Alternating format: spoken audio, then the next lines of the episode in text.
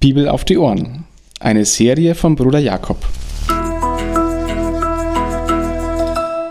Eine Begleitung zum Bibellesen, um die Bibel, das Wort Gottes, zu entdecken und täglich besser kennenzulernen. Und wieder sorgt Jesus für Konfliktpotenzial. Er gibt sich mit einem Menschen ab, der in aller Augen ganz klar ein Betrüger ist. Jemand, der Dinge tut, die moralisch und gesetzlich wirklich nicht in Ordnung waren.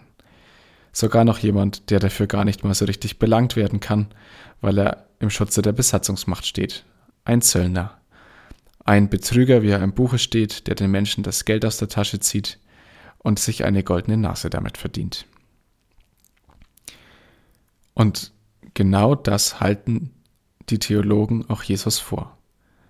Warum gehst du zu so jemanden? Sie halten es eigentlich gar nicht Jesus vor, sondern seinen Jüngern. Vielleicht deshalb, weil sie schlechte Erfahrungen mit Jesu Antworten gemacht haben. Doch die lässt auch nicht lange auf sich warten. Jesus antwortet ihnen. Die Gesunden bedürfen des Arztes nicht, sondern die Kranken.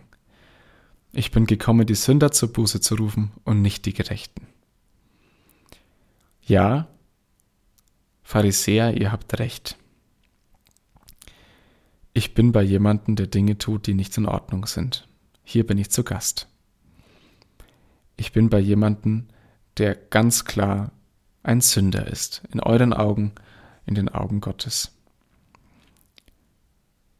Aber dieser jemand, dieser Levi, wir erfahren sogar seinen Namen, das heißt, er wird in der Gemeinde bekannt geworden sein. Dieser Levi begegnet in Jesus jemanden, der ihn nicht nochmal dafür verurteilt, für das, was er tut. Levi wird genau gewusst haben, dass er Jesus nichts vorzuspielen hat. Er wird ja auch ein Kranker genannt. Ein Kranker. Zu so jemanden kehrt Jesus ein. Jesus ruft einen Kranken in die Nachfolge.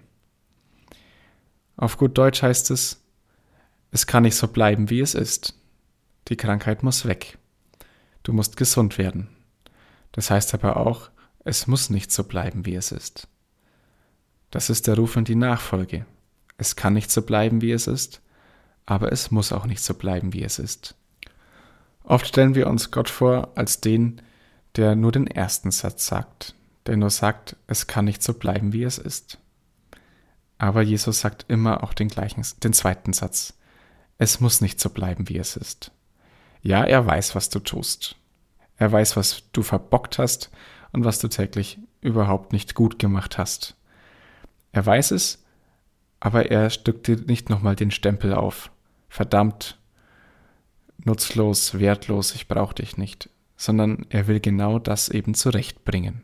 Zurechtbringen heißt, er will, dass es anders wird und es anders werden kann.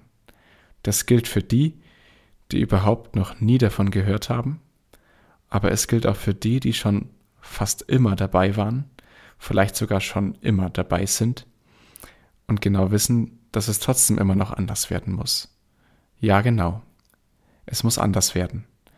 Aber es darf auch anders werden. Es muss nicht bleiben, wie es ist. Folge mir nach. Dieser Ruf geht heute auch an uns. Vielleicht sogar ganz neu.